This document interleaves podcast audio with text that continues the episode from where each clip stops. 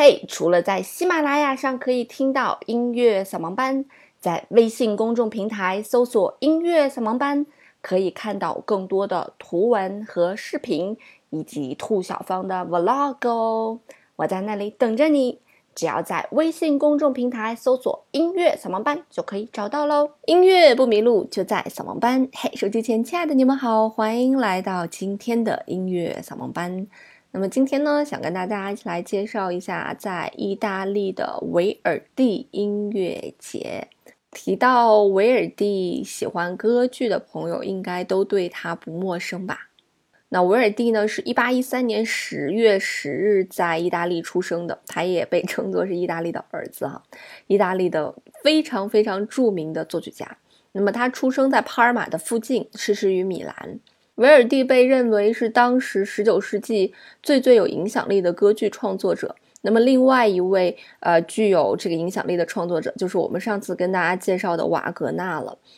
瓦格纳一直视维尔蒂为心中大患哈，因为瓦格纳是一个嫉妒心特别强的人。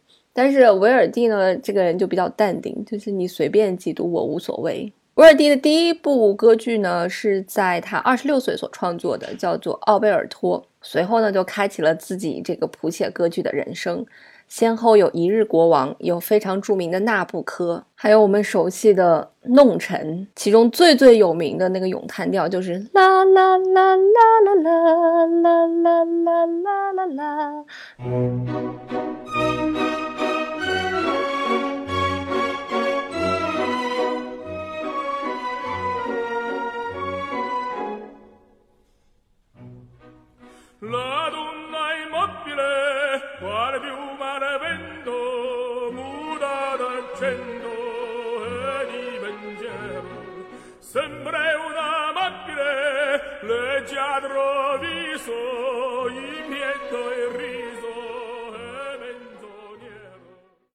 我想这段旋律应该是，就算不听歌剧、不听音乐的人都应该知道这一段旋律吧？就真的是太有名了。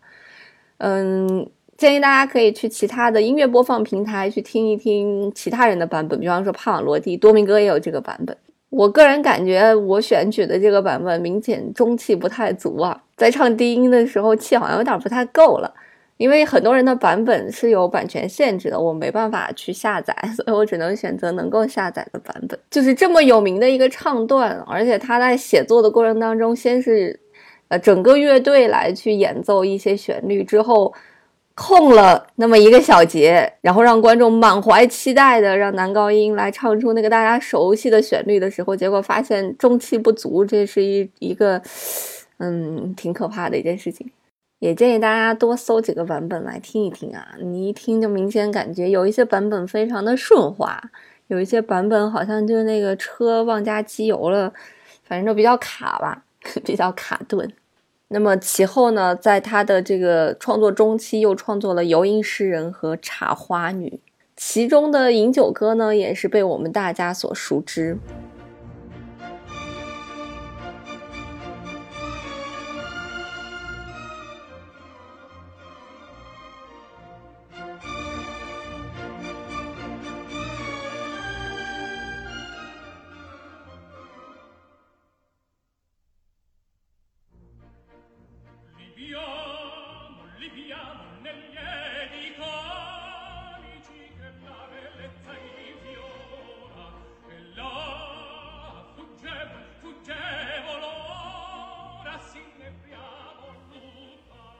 那么他这一生呢，最重要的一些歌剧作品呢，差不多有三十三部。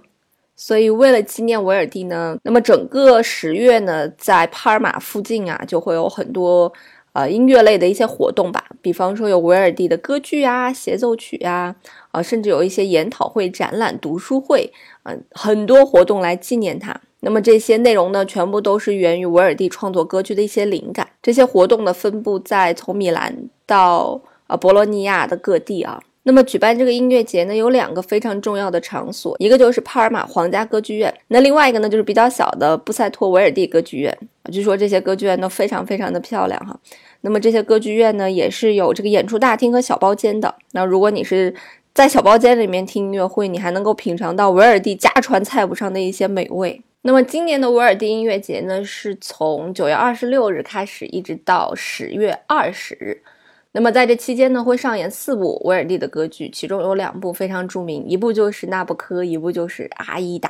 其中《阿依达》上演的这个频次是最高的啊，九月二十八、三十、十月四、六、九、十、十三、十六、十八、二十都有上演《阿依达》，而《纳布科》呢相对就少一点，九月二十九、十月三、十月十七和十月十三啊，只有四天上演《纳布科》。那除此之外呢，我们说了也有一些研讨会呀，一些讲座呀。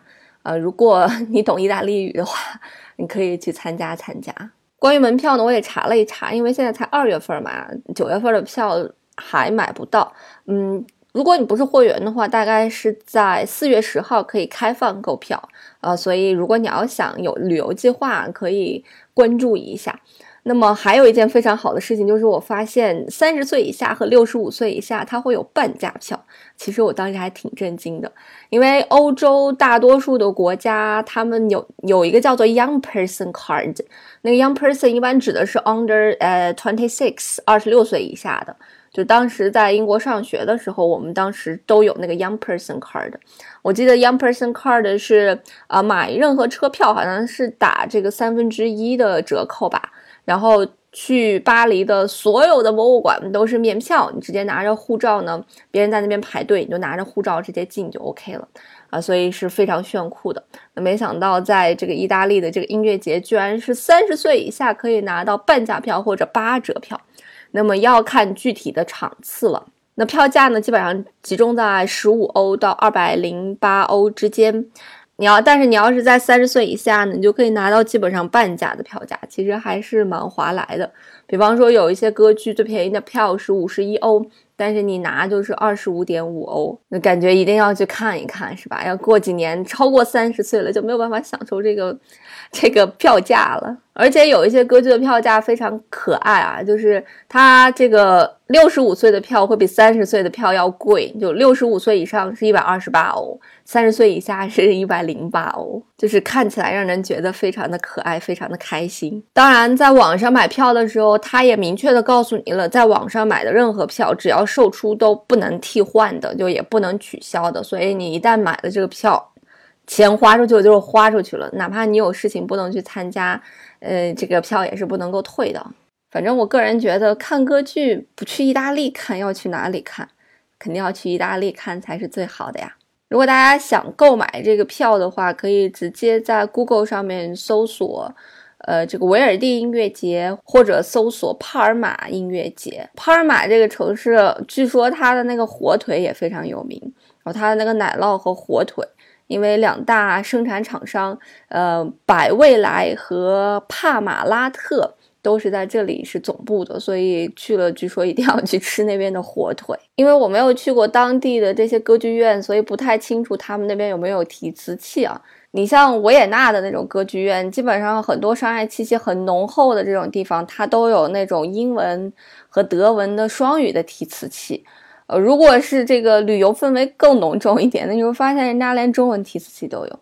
但是像这种地方，我不确定它是会有英文提词器的，因为像我们上周跟大家介绍的拜罗伊特，就是瓦格纳的那个音乐节，它是它没有任何提词器，那德语就是德语。所以你真的想要去欧洲这些比较专业的地方去听这些歌剧的话，我建议还是一定要提前。把这些歌剧 看一看，看熟，知道在讲什么。要不去了，估计就只能睡觉了。很多人在建议听音乐会之前，是一定要熟悉这个作品再去听，你可能能听出更多的东西来。如果你对作品不熟悉，第一次去听，可能会有一点尴尬吧。但是我一直都觉得歌剧是一个比交响音乐会更适合大众去。听去看的，因为它起码有故事情节在里面嘛。你看起来有故事情节的吸引，也不会觉得那些音乐让你那么昏昏欲睡。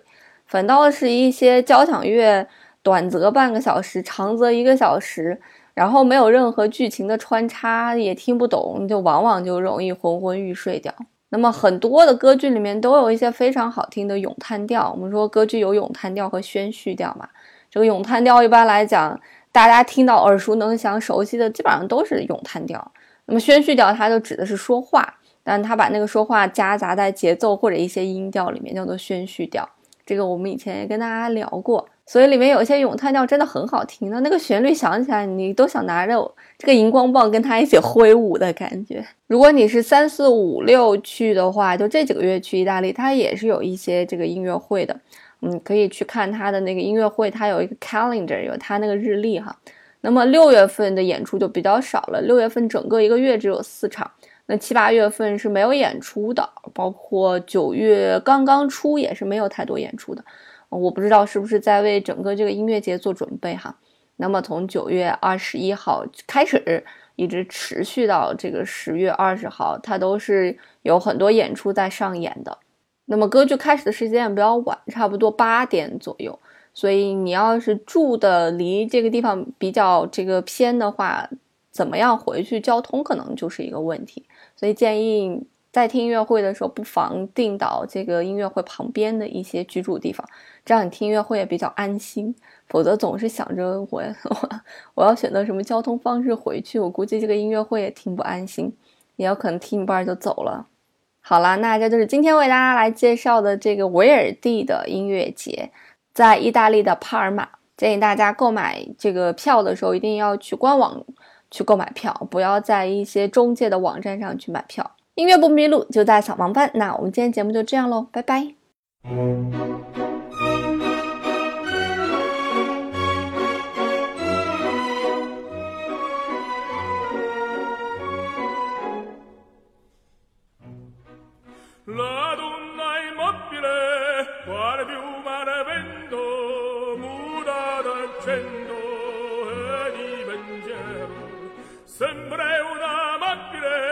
leggia roviso il pietto e il riso e menzognero la donna è mobile qual più mare vento è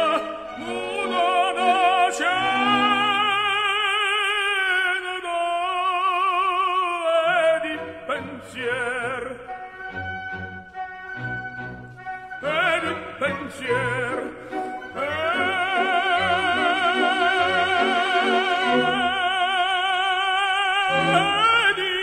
pensiero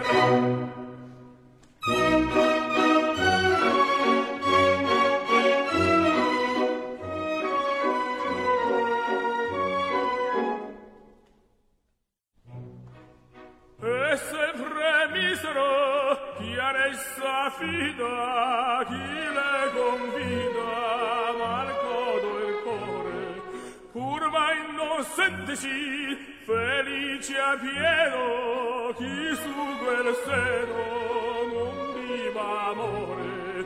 La donna immobile qual più maravento mudo nocendo